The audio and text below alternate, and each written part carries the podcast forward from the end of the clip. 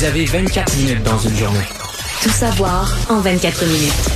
Pour s'informer et comprendre en 24 minutes, ici Mario Dumont, en compagnie de Vincent Dessureau, des studios de Cube Radio, la station d'affaires publique de Québecor. Voici Tout savoir en 24 minutes. Tout savoir en 24 minutes. Il aura fallu que fait moins de cinq heures aux 12 membres du jury pour euh, en arriver à un bon un jugement pour cette belle-mère de la fillette de Granby, procès qui a été extrêmement suivi à la grandeur euh, du Québec.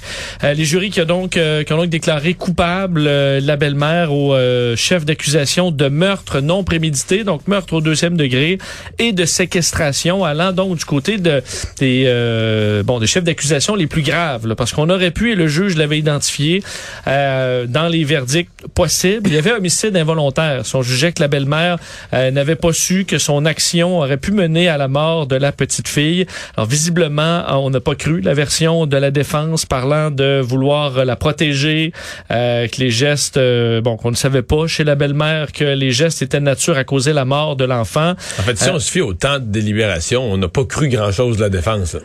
fait que les, c'est parce que le jury a été... Euh, écoute, on, a eu la, nouvelle vers 15h10 que le jury euh, convoquait la, le juge, le réunissait toute la cour pour dire on vous donne un verdict à 15h30. C'est-à-dire qu'il y avait déjà une décision à cette heure-là. Oui. Euh, ils ont été réunis à 10h30, puis il faut qu'ils se nomment une espèce de petit président d'assemblée. Ça peut se faire vite, remarque, mais il faut quand même qu'au début, là, tu perds un peu de temps juste pour créer la discussion, puis dire, bon, ben c'est toi, Vincent, tu vas présider le, le groupe, puis tu vas te donner droit de parole, puis tout ça puis ils ont peut-être dîné à travers tout ça. Mon point, c'est que les, le temps de délibération là, est vraiment... peut pas être plus vite que ça. C'est ça, c'est extrêmement court, donnant un peu l'impression, puis ça se peut dans la vie des fois, comme on dit, des fois c'est clair, là. Tu sais, les plaidoyers ont été faits, les fonds ont été présentés, t'as 12 personnes qui viennent de toutes... D'ailleurs, c'est très bien, des gens qui viennent de toutes sortes de sphères de la société, toutes sortes de niveaux d'instruction, ils ont toutes sortes d'expériences de vie, toutes sortes d'âges, là. Mais tout à coup, t'es réunis dans la salle, ils ont écouté la même affaire puis ils se disent, ben, c'est ça. À un moment donné, tu sais, quand. Ben, si la preuve est accablante, qu'on euh, parlait d'une preuve euh, visiblement sans équivoque. Ben. Euh, pourquoi faire étirer tout ça si tout le monde est d'accord? Effectivement. C'est ça aussi. Si tu mets une tasse de café sur le milieu de, la, de leur table, les 12, ils vont dire, ben, c'est une tasse de café. Euh, ben, ça m'a donné, c'est ça, c'est ça, c'est tout. c'est un peu, moi, en tout cas, c'est l'impression que ça me donne qu'ils ont regardé ça, écouté les faits, fait leur devoir, fait leur travail. Puis ils sont arrivés pour se réunir, puis ils ont dit qu'on peut bien faire du théâtre, pour faire semblant, passer trois jours ici à faire semblant qu'on qu'on discute, puis qu'on s'ostine, puis qu'on étudie, euh, là, mais... Euh, parce qu'on sait qu'on aurait pu retourner au juge pour des questions de droit, pour écouter des témoignages, par exemple. Alors, les jurys qui n'ont pas senti le besoin de le faire. Euh, elle est reconnue, donc, coupable de meurtre au deuxième degré, ce qui est fait, bon, qu'elle écope automatiquement de la prison à perpétuité. Là, ce qui restera à établir, c'est la période avant une libération conditionnelle, période minimale. et ça, d'ailleurs, le jury a amorcé une nouvelle délibération pour pouvoir faire une suggestion au juge. C'est le juge Louis Dionne qui va décider de de ce nombre d'années minimales, mais le jury peut émettre une recommandation qui est, semble-t-il, régulièrement suivie par les juges. Alors là, on peut aller entre 10 et 25 ans. Quel sera l'avis du jury euh, là-dedans? On est en train d'en, euh, discuter. Euh, rappelez quand même avant, bon, lors du procès, c'est 14 jurys qui ont suivi ce procès. Un a dû se retirer juste avant la délibération à raison d'un cas positif de coronavirus. D'ailleurs, on a tout désinfecté pour s'assurer qu'il n'y ait pas de problème. Et par tirage au sort, on a retiré euh, un autre jury juste avant la délibération. Donc, des fois, on en met davantage des jurés pour s'assurer qu'on ne doit pas reprendre le procès, d'avoir le, nombre minimal de jurés. Euh, je, bon, je vous rappelle que dans les, euh, les questions qui, auxquelles devaient répondre les, les, les, membres du jury, c'était surtout concernant le meurtre non prémédité. Le, juge leur a indiqué, vous avez des questions importantes à répondre. Est-ce que l'accusé a causé la mort de l'enfant? Est-ce que c'était d'une manière illégale? Est-ce que c'était un acte dangereux et surtout, est-ce qu'elle savait que cet acte-là pouvait mener à la mort de l'enfant. On se souvient que dans la défense, elle disait que l'enfant criait, respirait et que donc on n'estimait pas que sa vie était en danger. Visiblement, cette euh, version n'a pas été crue par euh, le juré, qui a tenu d'ailleurs à rappeler là en début, avant le bon avant avant la séquestration, euh, qu'il devait faire fi, se baser seulement sur la preuve, de pas avoir de préjugés, de pas avoir non plus de sympathie pour pour la femme, de voir donc uniquement s'en tenir aux faits et indiqué que euh, s'ils avaient un doute raisonnable à savoir si l'accusé avait bel et bien commis des infractions, ils devaient l'acquitter. Et visiblement, on n'est pas allé dans ce sens. Euh, D'ailleurs, je vais vous faire entendre parce que dans à la sortie, là, quelques secondes après, un de nos collègues a pu intercepter euh, une accompagnatrice de la grand-mère de l'enfant euh, qui euh, a parlé d'un véritable cadeau de Noël. On souhaiterait avoir autre chose pour Noël que des jugements non, mais je pense un gros soulagement. Pour la famille, c'est un grand soulagement parce qu'on sait jamais si un point de droit, quelque chose pourrait innocenter une personne. Je vous la fais entendre. C'est le plus beau cadeau de Noël. Tout le long du procès, on doute tout le temps. On ne sait pas, on ne sait pas, on ne sait pas. Puis on est assis, puis on a bouche cousue. Fait que, non, c'est un bon déroulement, puis euh, félicitations au procureur. Donc, un gros travail qui aurait été fait, qui est salué visiblement par la famille.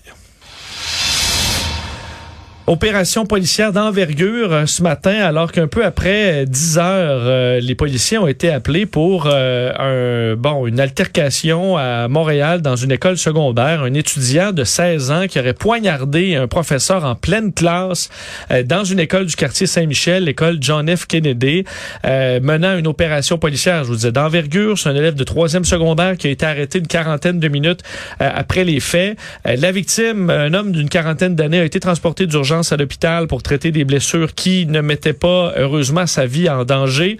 Euh, Mais au départ, on parlait de blessures mineures. Euh, ce sont des blessures mineures, somme toute, mais des blessures, je veux dire, entre le couteau entre les côtes, c'est pas, c'est pas juste écorché, mais c'est pas un plaster, là. Non, effectivement, effectivement, on parle quand même de, bon, euh, d'un geste grave. On ignore pour l'instant les motifs de ce jeune-là. Je vais vous faire entendre d'ailleurs Michael Cohen, un des responsables de la commission scolaire, qui dit, euh, bon, on, on, connaissait ce jeune-là, certains problèmes de comportement, mais rien qui aurait pu amener à penser qu'il allait en venir à ce geste dramatique. Le prof était là avec ses élèves à ce moment-là. Je pense que c'est une autre classe, je ne sais pas le niveau.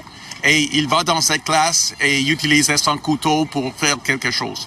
Il y a des problèmes de discipline avec les élèves et il a une que euh, le, principal connaissait bien, mais il n'est pas euh, quelque chose qui, est arrivé. On, on, ne pense pas que, oh, cet élève, un jour, il prend du couteau et va dans la classe. Non, ça c'est une grande surprise situation complètement inusitée quand même de violence dans une dans une école.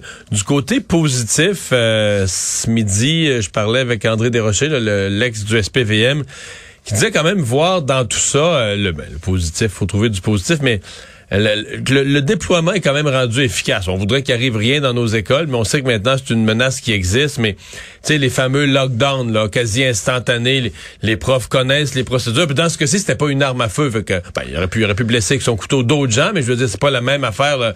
Quelqu'un Donc avec un R15. Là. il se promène dans le corridor, mm. il peut euh, tirer des gens à bout portant. Mais quand même, dire la procédure, on sait exactement quoi faire. Euh, dès que les gens sont avertis, ils le font. Les polices est arrivé. Donc, dans l'ensemble, l'intervention scolaire et policière, là, euh, c'est c'est pas mal. Là, Très rapide. ouais, rapide, efficace, et, et, pas euh, pas tout le monde paralyse puis se demande qu'est-ce qu'on fait là. sais, les gens, tu vois qu'il y, y, a un apprentissage qui a été fait, que ça peut arriver, puis que parce qu'on dit dans une situation d'urgence, c'est un gros test. Est-ce que quand tu sais ce qu'il y a à faire, tu le fais quasiment comme un robot. Tu, même si tu ris. Alors que si tu sais pas quoi faire, là, tu te mets à paniquer, tu te mets à réfléchir. Un fait une chose, l'autre fait le contraire, euh, et donc euh, ça semble quand même avoir été assez ordonné là, comme euh, comme façon de réagir. Et plusieurs réactions politiques, tout de même, les ministres Geneviève Guilbeault, ministre de la Sécurité publique, Jean-François Roberge, ministre de l'Éducation les deux se sont dit perturbés euh, par cet événement-là. Euh, le ministre de l'Éducation qui disait euh, ainsi va la violence dans la communauté, ainsi vont les incidents qui peuvent arriver dans les écoles. Alors, il y aura enquête. Geneviève Guilbeault qui rappelait que son gouvernement avait annoncé des montants justement dans la prévention d'actes de violence. Justin Trudeau a également réagi à la suite de ces événements. Tout savoir en 24 minutes. Le Québec franchit un autre bon euh, de cas euh, ouais. bon, euh, de COVID. Tout, tout un, hein? Ouais, tout un, passant à 1807 cas. Euh, on sait que la semaine dernière, on est passé à, dans le 1200 cas. On avait même été un peu surpris de voir la montée rapide. Faudra voir les 3-4 prochains jours. Est-ce qu'on est vrai? Est-ce que c'est un nouveau palier beaucoup plus élevé ou est-ce que c'est juste une journée où par hasard, il y a eu vraiment beaucoup de cas? Là?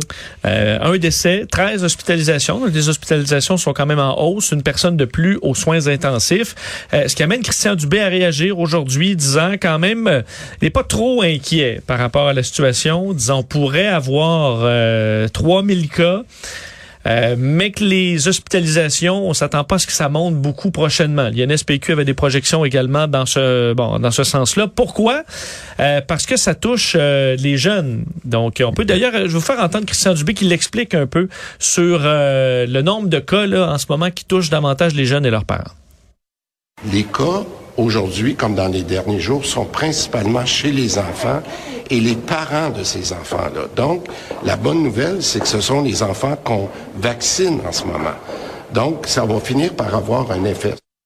C'est sûr qu'en en janvier, au retour des classes, ça devrait aller mieux dans les écoles primaires. Où ça va assez mal présentement. Aujourd'hui, on, remet le masque à Québec. euh, c'est Oui, et là, euh, on dit on à 46% des enfants vaccinés et euh, ça vaccine assez rondement. Alors, on verra, on l'espère, l'effet dans les chiffres euh, sous peu. Et la question des tests rapides qui est arrivée, puisque c'est vu comme une bonne nouvelle pour plusieurs parents, puisque les, euh, les tests rapides seront distribués dans les écoles du Québec et ça assez rapidement, même dans le Grand Montréal, là, en Estrie, je te dire Appalaches, euh, dès cette semaine. Ensuite, dans la semaine du 13 décembre, chaque élève du préscolaire et primaire se verra remettre dans son sac d'école une trousse, une trousse qui comprend cinq tests rapides et le matériel d'instruction permettant de les réaliser. C'est ce qu'on annonçait au ministère euh, de la Santé aujourd'hui. Alors, on est à faire les livraisons et compagnie. Alors, ça va rassurer plusieurs parents. Je vais vous faire entendre encore M. Dubé là-dessus et Daniel Paré, responsable de la vaccination et aussi responsable donc de cette distribution Oui, des tests il, Il a rapides. agrandi son, son- son titre et ses rôles. là. Sa carte d'affaires euh, s'allonge et s'allonge, on peut les entendre. Ce qu'on veut, c'est que les, tests rapides ou les autotests soient à la maison et que pour les parents, lorsqu'on est pendant la période des fêtes, par exemple, si on voit qu'un enfant a des symptômes, ben là qu'on puisse dire, ben on va s'assurer que c'est un symptôme de, grippe simplement. Présentement, en n'ayant pas d'autre option, les parents doivent aller dans nos centres de dépistage. Euh, encore là, je regardais nos chiffres là, euh, ce matin, c'est plus de 35 000 tests qui ont été effectués là, euh, juste la journée d'hier. Fait que ça vient compléter cette offre-là et encore là, ces, tests, euh, ces tests sont quand même, lorsqu'ils sont bien utilisés, des cas symptomatiques, ont un bon taux de réponse et je pense que ça va permettre euh, d'améliorer la qualité de vie des parents. Bon, et, par- et parlant de tests, Ben, Ah, ouais, mais ça, non, je dit, ça, ça soulève quand même la question, toute cette, euh, cette satisfaction qu'on a d'en avoir pour euh, les enfants des garderies, les enfants du primaire qui vont ramener à la maison. Je veux dire, ça laisse quand même un peu euh, pantois des gens comme moi. Ben, moi, j'en ai plus d'enfants au primaire, mais je vais quand même fêter Noël. euh, je vais réunir des gens. Il va y avoir des personnes plus âgées. ouais, souvent les Euh, plus âgés, là, ça se peut que leurs enfants soient rendus au cégep. Là. Ouais, j'en ai, moi j'en ai pas de test là, puis je peux pas. euh, C'est pas une question que je vais les avoir gratuits. La pharmacie, le Santé Canada autorise pas mon pharmacien à m'en vendre. Euh, je serais prêt à payer 10 piastres. J'irai chercher mon. C'est. Il y a un vrai problème là. Bon là, on nous dit que progressivement ça va arriver, mais ce que je comprends, c'est que pour le grand public, il n'y aura rien d'accessible probablement. On essaye, euh, M. Paré disait, on essaye dans une ultime tentative d'en rendre disponible les pharmacies extremis dans les jours avant Noël pour le grand public. Mais, euh, mais je pense que s'ils font ça, là, ils vont être, ils vont être surpris de la cohue, là. Ben Je veux oui, dire, ça euh, va être euh. non, mais ça va être comme euh, dans la Russie d'autrefois quand tout le monde avait faim, puis t'arrivais avec une, fournée, une fournée de pain, là, t'arrivais Ah, avec une fournée de pain, euh, tu sais, les gens se battaient pour arracher la moitié d'une d'une baguette, là. Tu sais, tout le monde va en vouloir, tout le monde, c'est gratuit, tout le monde va se pitcher. Il y, y y a un problème, disons, il y, y a un écart là, entre ce qui est offert et ce que les gens attendent. Euh, parlant des tests, euh, on apprenait aujourd'hui du ministère de la Santé que euh, on a dû suspendre sans solde 458 personnes là, qui travaillent dans le dans le monde de la santé euh, parce que non seulement ils ont refusé le vaccin, on sait qu'on avait finalement reculé sur la suspension sans solde de tous ceux qui ne sont pas vaccinés pour leur offrir plutôt euh, le dépistage. Mais des gens qui refusent aussi le dépistage. Ils sont 458 à avoir été Moi, suspendus pensais qu'il y. Ouais, toi, le nombre de... On parle Mais euh, je pensais même de que presque je- 500. Quand, quand il a annoncé ça, Christian Dubé, ouais, il va falloir qu'il se fasse tester obligatoire, sinon on va les suspendre. Je me disais, ouais, il va sûrement y en avoir, là, comme n'importe quoi, il y en a toujours. 3, 8, 12, euh, tu sais, des, des petits nombres. là. Proche, près de 500. Personne. C'est pour ça que tu te dis, ben, soit ils veulent, soit ils aiment plus leur emploi, ils veulent plus leur emploi, ils veulent être suspendus. Ou soit, euh, sont peut-être pas à leur place dans la santé. C'est-à-dire qu'ils voient pas l'importance de ça, ils s'ostinent avec tout. Peut-être qu'ils sont, ils sont du groupe, là, qui croient pas à la COVID puis qui ont pas cru au masque. Mais là, mon si t'es rendu complotiste, là, complètement, que t'as avalé tous les coulées des complots, euh, T'es-tu à la bonne place d'aller donner des soins de santé aux gens, de- de leur expliquer les soins de santé, de parler avec les patients? Euh, seront forcés d'aller dans un dans un autre domaine, justement. D'ailleurs, euh, toujours par rapport à la COVID, Geneviève Guilbeault aujourd'hui qui annonçait qu'il y aura des policiers euh, davantage pour surveiller les bars et les restaurants pendant la période des fêtes. Et on voit dans la période ciblée, là, c'est les parties de bureau. Euh, 9, 10, 11, 16, 17, 18 décembre. Si vous avez un parti de bureau, c'est probablement dans ces dates-là ou presque. Euh, donc, on enverra des policiers pour s'assurer du respect euh, des règles sanitaires, surtout dans le cadre de cette montée de cas. Euh, et toujours avec euh, l'ombre d'Omicron qui, euh, bon, qui plane et qu'on continue de surveiller. Aujourd'hui, euh, l'OMS a mis en garde les pays riches face à une ruée vers la troisième dose. Il faut dire, on est un peu là chez nous. Pour pas priver les pays pauvres de doses. Ben oui, en disant, oui, Pfizer, BioNTech ont dit cette semaine que la troisième dose était efficace. Ouais. Par contre, eux disent... Est-ce que tu as vu la courbe en Israël? Tu sais, il y a eu une recrudescence. En Israël, bon, ils ont été les premiers vaccinés, puis il y a eu une recrudescence un petit peu en août-septembre, après les six mois justement de la vaccination. Et la courbe là, a redescendu flat. Quand tu regardes la courbe, tu te dis waouh. En fait plus que la première et la deuxième. Tu te dis la troisième dose semble vraiment, vraiment, vraiment efficace. En fait, plus que ce que j'aurais pensé. Que la courbe, dès qu'ils donnent leur deuxième dose deux semaines après, la courbe part en descendant, puis ça finit, puis il n'y en a plus après là. Ben, les chiffres que je voyais sur la troisième dose, là, par, rap- c'était 90% moins de décès. Donc, on dit peu de choses dans le monde médical qui réduisent de façon aussi drastique des décès. Donc, vraiment une baisse, là, une montée d'efficacité très importante, surtout pour les décès.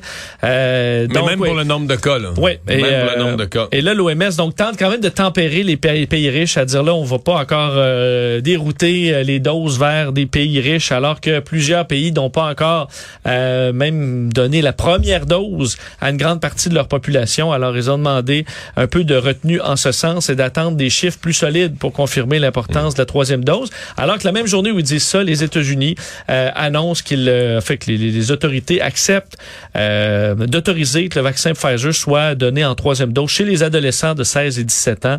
Alors, pendant que l'OMS dit non, ben les pays, eux, euh, distribuent cette troisième dose de plus en plus. Bon, dossier de la des CPE, euh, on sait que là, CSN, CSQ, FTQ ont annoncé, euh, bon, tous avoir conclu des ententes de principe avec Québec. Peut-être un petit peu de con, bon, euh, de mésentente quant au retour au travail, là, euh, qui a été interprété par plusieurs parents comme bon, ben parfait. Dès lundi, il y aura des éducatrices, euh, on rouvre les CPE. Ben, Mais moi, je pensais que c'était dès aujourd'hui. Mais non.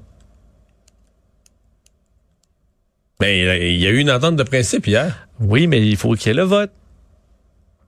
Oui, mais c'est ça, tu fais le vote, tu fais les assemblées, tu fais... Au pire, mais, tu retournes en grève ou après le vote. ben, ou- mais au, au pire, si tu votes non. Mais là, donc, il recommence quand, là?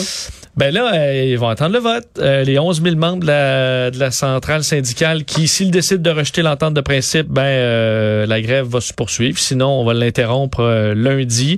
On avait été peut-être un peu flou sur les communications. Alors aujourd'hui, on a tenu à le préciser. Mais moi, je suis... c'était pas une garantie. Parce que je me mets dans la peau des parents qui ont vécu là, toutes les journées, pas de service, et qui ont continué, même si c'est pas vraiment ce qui était devenu le fond de leur pensée au fil des jours, mais à dire ouais, ouais, ouais, ouais, on appuie nos éducatrices. C'est tout un pied de nez aux parents. Parce que sincèrement, normalement, là, quand il y a entente, là, je comprends qu'il y a un processus d'adoption, mais pendant ce temps-là, tu travailles. Là. Tu es aux tables de négociation, tu es arrivé à une entente. Parce que la grève, c'est un moyen grave. là. La grève, c'est pas niaiseux faire la grève. Tu prives les parents de service. Si tu travaillais dans une usine, encore, puis que le, le- le délégué syndical parle au chef de la production, puis il dit, ouais, tire partir l'usine, faut repartir les machines, ça prend, une Ouais. couple de, ça prend une couple de jours. Tu sais, je te dirais, qu'à pas ton pas, ils vont repartir l'usine lundi matin, tu sais, la production. Partir les cuves. C'est ça, ouais. repartir les cuves lundi matin ou une scierie, repartir les, les chaînes de, de sciage. Mais, dans le cas de garderie, c'est du service à la population, un service direct, là. Oui, mais ils sont en face à, à sonner les, les casseroles là, le matin aussi. Ils Oui. peuvent juste rentrer. Là. Ils sont là Puis parce que je le les service. entends, moi, le matin. Non, puis donner le service aux parents, des parents qui sont mal pris, des, des parents qui perdent du revenu chaque jour. Alors, le pauvre parent qui perd des revenus, puis qui, qui a entendu, ouais, ouais, nous, les parents, là, on appuie les éducatrices, doit voir ça comme un moyen pied de nez. Probablement, peut-être qu'il y a des parents qui sont complètement là, naïfs, puis qui ont avalé tout le collègue syndical. Mais, hey, Parce que pour eux, euh, en fait, sous-estime le pouvoir de deux jours, là, où finalement les parents peuvent dire, bon, parfait, au moins on n'a pas de casse-tête pour jeudi, vendredi, on peut s'avancer sur quelques points. ils ont une non. entente, puis ils font la grève pareil. Parce que là, en attendant le vote sur l'entente, écoute, écoute, écoute. Bon. Euh, parlons de la vérificatrice générale aujourd'hui, euh, Karen Hogan, vérificatrice générale du Canada, qui est revenue dans une série de rapports sur la gestion de l'Agence de la santé publique du Canada, sur euh, la surveillance des voyageurs, là, la quarantaine, euh, les euh, bon qui, qui, qui sont arrivés et repartis. Là, on sait, là, on a été, en- il y a eu des quarantaines automatiques. Là, on est de retour avec la quarantaine pour des pays africains, incluant le Nigeria, l'Égypte, l'Afrique du Sud, et on explique dans son euh, rapport qu'il y a eu un manque de suivi. On parle entre mai et juin 2020. Les deux tiers des personnes qui arrivaient au Canada n'ont pas eu aucun suivi de l'Agence de santé publique du Canada. Et là, c'était le bordel parce que euh, les données des voyageurs étaient sur papier. Puis là, c'était long, on n'était pas capable de suivre. Euh, Non, mais je me souviens, Vincent, les gens nous écrivaient, c'était n'importe quoi, les gens nous écrivaient, les gens se dénonçaient, mais même avant ça, en mars, tu sais, les gens venaient de la Floride, puis là, ils leur disaient, là, faut que tu te mettes en confinement, tu t'en vas chez vous, là, puis tu t'en vas chez vous 14 jours. Puis les gens disaient, OK, on le fait. Là, pour aller chez vous 14 jours, faut aller- au Costco. Faut aller, non, pour ça, faut aller à l'épicerie, à la pharmacie, à la banque, chez le nettoyeur, puis là, après ça, on s'en va chez nous. Mais là, parce que si tu restes dans un petit village, là, la COVID, là, tu viens de la, tu comprends? Tous les lieux fréquentés, là, tu viens de la spreader, tu viens de l'étendre au, au couteau à beurre, tu viens de l'étendre partout, partout la toast, là. T'as, t'as mis de la, de la COVID partout dans, dans, dans ton village. C'était pas sérieux. C'était, c'était pas sérieux, c'était pas vérifié, c'était pas géré. Je pense que c'était même pas bien expliqué aux gens de dire, écoutez, vous allez chez vous, là, vous allez chez vous pour vrai, là. direct. Direct, là, vous, pas, pas rien. À un moment donné, ça a été plus expliqué, mais le- la, la gestion de la frontière par le fédéral, ça a été euh, à certains moments chaotique, puis à d'autres moments carrément, euh, c'était pas triste, ça aurait été carrément humoristique. Tu, tu, gérais des affaires graves, mais d'une manière que ben voyons, c'est bien loufoque. là. Et, et euh, on dit, là, c'était une première. Là. Là, tu peux tolérer que certains une problématique, mais ce que dit la vérificatrice générale, c'est qu'il faut aussi tirer des leçons. Là, parce que tu vois, la quarantaine, on l'avait enlevée, là, on la ramène pour certains pays. Euh, Puis on sait J'espère pas qu'on comment, a- ben, on sait pas beaucoup comment faire. Ben, c'est ça. Pourquoi on n'a pas appris davantage? On dit l'application Arrivecan va quand même mieux que le papier, mais on a réduit le chiffre à 37 là, de gens qui ont aucun suivi, mais c'est quand même presque 40% euh, qui n'ont pas de suivi, même avec l'application. Je vais vous faire entendre un extrait euh, de la vérificatrice générale là-dessus. L'élément qui me pré- préoccupe probablement le plus, euh, c'est qu'ils ont mis en place des mesures, mais qu'ils n'ont me- vraiment pas tra- travaillé ou pensé à la surveillance et le contrôle. C'est vraiment euh, le, le temps de, de de trouver comment, quelles données qu'on devrait avoir, comment qu'on devrait recueillir ces données et comment qu'on va démontrer aux Canadiens que les mesures à la frontière sont efficaces. Bon. On n'est pas très surpris. Là, disons. Non, effectivement. Euh, dossier très intéressant euh, en Nouvelle-Zélande, euh, Mario, alors qu'on euh, bon, on a lancé euh, dans les dernières décennies au Québec de grandes campagnes contre l'usage du tabac, par exemple. La Nouvelle-Zélande veut interdire les cigarettes pour les générations futures. Et comment on fait ça? Et qu'on veut bannir le tabac pour les jeunes de 14 ans et moins? À vie. Donc, euh, dans, on comprend le présentement, on peut fumer. donc quelqu'un qui a 40 ans va pouvoir continuer à fumer jusqu'à sa mort. Oui, quelqu'un qui a 18 ans jusqu'à sa mort, quelqu'un qui a 14 ans, donc dans 4 ans, là, euh, l'âge minimal pour fumer qui était de 18 ans va passer à 19, ensuite à 20, à 21. à 20. Donc dans 50 ans, Cette personne-là n'aura jamais le droit de fumer. jamais le droit de... Si on est aujourd'hui en, en Nouvelle-Zélande, jamais tu auras le droit de fumer. Mais si t'es Euh, dans l'âge limite, peut-être en train de fumer, la police va vérifier ton âge puis dire oh toi t'es un an trop Ben, jeune. Au dépanneur, à un moment donné, on va dire, monsieur, on va vous demander vos cartes. Vous avez 64 ans, pas le droit de cigarette, c'est 65 ans cette année. On est, en ça va. 2064. Euh, donc, on, on- on veut de cette façon-là éliminer la cigarette de façon... Oh, c'est pas simple, là. Bon, au fur et à mesure, parce que c'est pour ça qu'on dit 14 ans, parce que ça donne 4 ans ou même 5 ans avant qu'on repousse l'âge, permettant aux dépanneurs, à l'industrie de s'ajuster. Et on espère que carrément... Permettons les- aux jeunes de se faire à l'idée, mais il me semble que c'est pas l'effet contraire. Cette génération-là va vouloir fumer comme aucune autre avant, en acheter sur le marché noir. En mais le marché noir, j'ai l'impression que t'es en Nouvelle-Zélande. C'est une île. c'est plus dur un peu faire passer du tabac. Euh, le faire pousser, je suis pas sûr que ça pousse si bien que ça euh, discrètement en C'est des Nouvelle-Zélande. très grandes feuilles, là. C'est des énormes Ben, plantes. c'est ça. Donc, à quel point le contrôle est peut-être plus facile là-bas et on va permettre la vapoteuse. Euh, donc, ça peut vapoter en masse, sachant que c'est pas parfait la vapoteuse, mais que c'est beaucoup moins dommageable euh, pour euh, le système euh, respiratoire.